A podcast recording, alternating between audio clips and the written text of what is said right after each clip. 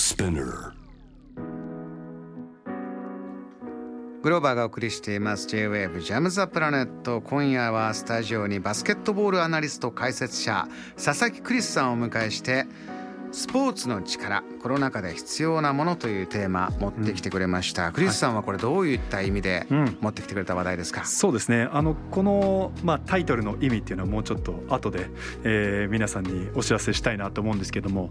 まあ、NBA の2020-21シーズンが、えー、昨日ですね日本時間。レギュラーシーズンが終わっていよいよそのチャンピオンを決めるようなポストシーズンと言われるプレーオフが始まっていくんですね。目前に控えている。うんでその中で、まあ、今シーズン NBA は本当にコロナ禍の中でお客さんが入れない無観客。もしくはこう2万人規模のところでも10%の動員にとどめておく、えそういった形で、えプレーしながらそれでもですね、まあ、選手に例えば濃厚接触の疑いがあればやはりその選手は2週間の離脱だとかもう本当に、え前代未聞のやはりシーズンを送ったんですね。これは、ね、日本ですとアメリカのプロバスケットボールリーグ NBA ニュースで八村選手の活躍がパッと出てきてすごいな、はい、渡辺裕太選手も活躍してる、うん、その、まあ、ダイジェストの短い時間だけ見てますけど、はいシーズンをやっていくというのは、うん、これは大変なんだ。大変ですね、うん、だそこはもう運営に携わっている方々はもちろんチームのね、えー、フロント陣スタッフ選手、まあ、みんな一丸となって感染対策もするんですけどもそれでもどうしても起きてしまう、えー、リスクがありながらのシーズンだったわけですよね。うん、これがね、まあ、まずはプレーオフが迎えられたっていうことが非常に喜ばしく思ってますし、うん、B リーグに目を向けてもやはりね今緊急事態宣言が出されている中で最後のチャンピオンシップは横浜アリーナで行われるんですね。はい、これが無事に開催されることっていうのもやはり僕としてはすごく気になるところなんですね。これ NBA 昨年それこそじゃあコロナの状況がバーンと来た時に、このシーズンをどうするんだというのは、バスケットボールプレーヤー、はい、選手たちの中でもいろんな議論があって、はい、リーグをどうするかリーグ側もいろんなことを抱えながらやりましたけれども、それがまあこう時間を経てきて、その今シーズン、はい、クリスさんこの時間の経過とともに、コロナとそのスポーツの運営、うんはい、どんな変化を感じてますか？そうですね。あのまず押さえておきたいのは NBA がその3月中旬にもう中断しましたね。で B リーグはシーズンが中止になり昨シーズンはチャンピオン不在ということになったんですけども昨年そうでした、はい、昨年は7月に NBA がまあバブルという環境を整えてシーズン再開しチャンピオンまで決めたんです究極あの時期をずらしてシーズンをやりきったんですね、うん、これは一つスポーツ界において大きなステートメント、まあ、一つの意思表示だったと思います、まあ、ディズニーリゾートの中のホテルだとか施設を活用してもう本当チーム関係者と NBA 関係者しか入れないような完全に隔離した状況を作って。そうですね。でこのバブルっていう言葉はおそらくねこう東京五輪を開催していく上では必ずディベートというか言葉がこれから聞かれていくことになると思うんですね。もし今組織委員会の方々が NBA の何ですかねそのバブルでどうやって成功を収めたかっていうものを見ていなかったとしたらそれはちょっと情報収集が足りないのかなっていうふうには個人的に思うんですね。一つのバブル、まあ、泡の中に入った状態にして、うん、はいまあ、無菌状態をその中に作って選手たちを置くっていうことですよね。はい、それを続けていって、うん、やはりまあシーズンの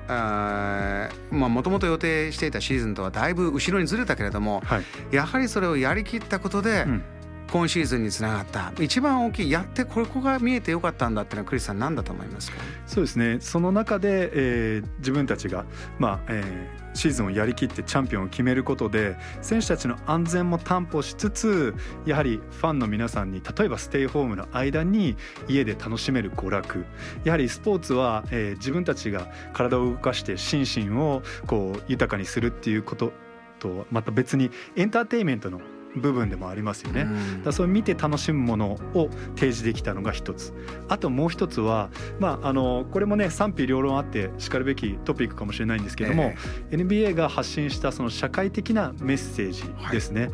例えば、まあ、パンダミックの中でもアメリカではブラブラック・ライズ・マターの運動だとかが大きくなったりしました、はい、警察暴力による被害者に対して抗議の声を上げていこう。やはり75%以上がアフリカン・アメリカンで構成される NBA というリーグなので当然選手たちも声高にそういった社会問題にファンの皆さんももっと声目を向けてほしいという発信をしていくわけですよね。うん、それに NBA が寄り添ったことこれはやはりバブルの中で自分たちのビジネスの収益を守ることだとか自分たちのエンターテインメントを守ること以外にこう社会へのこうポジティブな貢献活動、うん、まあ、NBA はこれまでもたくさんしてきましたけれどもそう、ね,、そういった社会的責任も果たさなきゃいけない。スポーツをやるからには。スポーツでビジネスするっていうことはそういう責任も果たさなきゃいけないことなんだよっていうのを同時に見せて、うん、でこのブラック・ライブズ・マターという運動をする前からもそういった社会の不公正さを是正しようというあの例えば、えー、プライドパレードにいち早く四大スポーツのコミッショナーとして NBA のコミッショナーは参加していたりだとかそういった経緯もあるんですけども例えば、えー、今年に目を向けると3月にはアトランタアメリカでは、まあ、あのアジア系の、えー、アメリカ人に対するそのヘイトクライムですね、はい、そういうものがあった時に NBA もやはりここは我々も動かなきゃいけないっていうところで、まあ、NBA のスターたちが「ストップ・エイジャン・ヘイト」っていう T シャツを着て試合会場に行ったりだとかやはりねあの一つの不公正さを叫ぶんだったらこれもこれもやっていかなきゃいけないっていうところで、すごいねあの率先して我々のロールモデルとして動いてくれてることがすごく大きいなって思っていて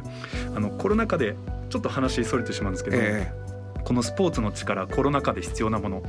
僕本当にそのさまざまなリーグが中断してやっぱ考える時間ができたんですよ、ね、なるほど、うん。はい、自分が選手だった頃はバスケってこんな面白いんですよ。見に来てください。応援しに来てください。じゃあ僕が引退してじゃあそのスポーツの魅力バスケットってこんな魅力がありますよ。ワクワクしますよって発信していたつもりだったったんですけども、はい、例えばね一回立ち止まって自分が現役だった頃、うん、うん、まだ日本のプロバスケもよちよち歩きだったので、ええ、それこそ駅の前に行ってビラ配りをしながら例えばねあの、えー、ミュージシャンの方でも同じだと思います。はい、もうライブ前に、ライブハウスの前でフライヤー配ります。はい、ですよね、うん、まあ、そういった活動からコツコツやってたんですけども僕が面白いと思ってるこのスポーツをこうなんていうんですかね押し付けるような形で、うん、騙されたと思って一回見に来てくださいみたいな、ええ、なんかこう上等句みたいなありません？そうですね。もう感じてほしいから、はい、とりあえず一回それこそライブだったらチケットもタダであげるから一回感じてよっていうのありましたね、はい、そうですよね、うん、それがまあ果たして正しいアプローチだったのかな。なるほど、うん、僕はやることに喜びを感じてるけれども、はい、僕がそのスポーツをすることに周りの人々がどれぐらいの価値を見出してるんだろうか,、うコロナ禍の中で例えば子どもたちのね、えーまあ、部活動だとか大会もキャンセルになっている、うん、彼らにとってはもう一生に1回しかないような大会。こういうものが、まあえー、続々と中心になっていく中あの継続的なこうスポーツの意義って何なんだろう、うん、うん、そういった時に僕はやはりこう自分に照らし合わせてみるとバスケットボールというものを通じて得たこう例えばリーダーシップを発揮するということはどういうことなのか。なるほど。自分と意見の違う人とコミュニケーションを取りその人と共同してプロジェクトを成功に結びつけなければいけない、皆さんの例えばお仕事に照らし合わせても絶対そういった局面って出てくるはずなんですよね。どこにもありますね、はい、スポーツチームっていうのはみんながみんな兄弟愛にあふれたチームばかりが優勝するわけではないんですよ。うん、実はそこまでに紆余曲折あって ジェットコースターみたいに、うん、まあ有名なところで言うとグローバーさんご存知ですけどもこうコービー・ブライアントと、えー、シャキール・オニール。スーパースター2人が同じチームにいて、はい。うん。まあ、リーグ3連覇という偉業を達成するんですけども、はい、実は同じチームにいていや現役最強選手は俺だ俺だ俺だ俺だっていう もう本当にあのなんていうんですかねエゴとエゴのぶつかり合いっていうのを大喧嘩をしながら。しながらも戦ってたんですよね。うん、ね。じゃあ彼らがまあ振り返ってですねあの現役を引退された後にやっぱりわだかまりは解けていくんですよね。うん、でまあその最中にいる時は確かにいろいろ難しさもあっただろうけども、うん、じゃあここで僕僕らが学ぶべきことは何なのかなって思った時にやはりバスケットリーグだとかバスケットチーム、じゃあ部活でもそうですけども、うん、じゃあ我々が隣の人家族とか家族の友人どういうポジティブなインパクトを与えられているのかなっていうのをやっぱりより考えていかなきゃいけないと思ってるし発信していかなきゃいけないことなのかなっていうふうには思ってますね。JAM The Planet